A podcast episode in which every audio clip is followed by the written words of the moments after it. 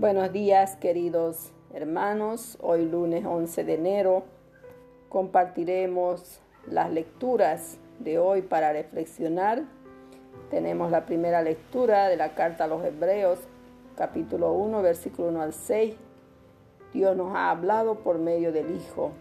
El Salmo 96, versículo 1, 2b y 6 y 7, 6 y 9.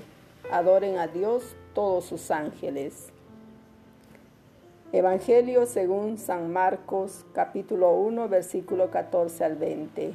Gloria a ti Señor. Después que Juan fue encarcelado, Jesús se dirigió a Galilea a predicar la buena noticia de Dios. Decía, el tiempo se ha cumplido y ya está cerca el reino de Dios. Conviértanse y crean en la buena noticia. Iba Jesús caminando por la orilla del lago de Galilea cuando vio a Simón y Andrés. Eran pescadores y estaban echando la red en el lago. Jesús les dijo, Vengan conmigo y los haré pescadores de hombres. Ellos dejaron al punto sus redes y se fueron con él. Un poco más adelante vio a Santiago, el hijo de Zebedeo, y a su hermano Juan que estaban en la barca reparando las redes. Los llamó también y ellos dejando a su padre Zebedeo en la barca, junto con los trabajadores contratados, se fueron en pos de él. Palabra del Señor. Gloria a ti, Señor Jesús. En los versículos que se proclaman hoy se presenta la primera llamada y la decisión de seguir a Jesús. Las dos parejas de hermanos se sintieron amados, llegaron a comprender que debían hacer visible el amor de Dios a todos los vivientes. Por eso responden, aquí estamos Señor, haznos pescadores de hombres. Pedro y Andrés nos dan una hermosa lección de la prontitud con que hemos de seguir el llamado del Señor. Inmediatamente dejaron sus redes y lo siguieron. Para ellos las redes lo eran todo, pues eran el instrumento de su trabajo y de su diario sustento. Sin embargo, no dudaron ni un momento en seguir a Jesús. Pero el Señor nunca se deja ganar en generosidad y así los hizo pescadores de hombres, colaboradores en la obra de la redención. Dios también nos ha llamado a proclamar la buena noticia.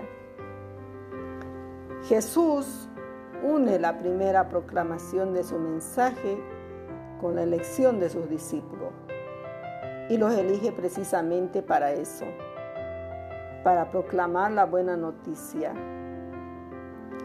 Por eso los discípulos debemos renovarnos y entre todos se debe cumplir la misión profética del Señor.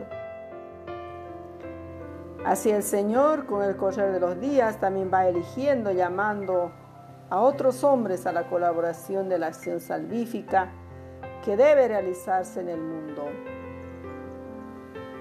Jesús impone una vocación a sus discípulos y da una nueva orientación a su vida. Dejando a su padre Zebedeo, Marcos da la impresión de que Pedro y Andrés respondieron a la llamada de Jesús, dejando atrás sus medios de vida, mientras que Santiago y Juan contestaron rompiendo los vínculos familiares. Tú y yo también hemos sido objeto de esa predilección del Señor. Por eso debemos responder a ese llamado con la misma rapidez y generosidad con que respondieron los apóstoles. Quizás a muchos no se nos exija la renuncia a todas las cosas, pero sin duda tu elección para el apostolado supone renunciar a muchas cosas a fin de poder ejercer con eficacia nuestro apostolado. Seguir a Jesús este debe ser nuestro plan y nuestro proyecto. Él es el Señor, el Maestro, el Mesías, el Salvador. Seguir a Jesús en dos planos, en el plano íntimo y personal de nuestra santificación y en el plano de nuestro apostolado. Santo como Jesús, con una santidad que no escatima esfuerzos por cumplir la voluntad del Padre. Santidad que te vaya purificando cada vez más de tus deficiencias a fin de que llegues a desaparecer tú y vaya apareciendo en nosotros el Espíritu de Dios. Señor Jesús, que hoy podamos también nosotros seguirte inmediatamente para poder proclamar la buena noticia de tu salvación. Queridos hermanos, Dios los bendiga, bendiga a sus familiares y nos done el gozo de pertenecer al reino de Dios y de ser verdaderos discípulos allí donde Dios nos ha llamado a hacerlo conocer, a hacerlo presente. Les saludo con todo mi cariño, hermana María.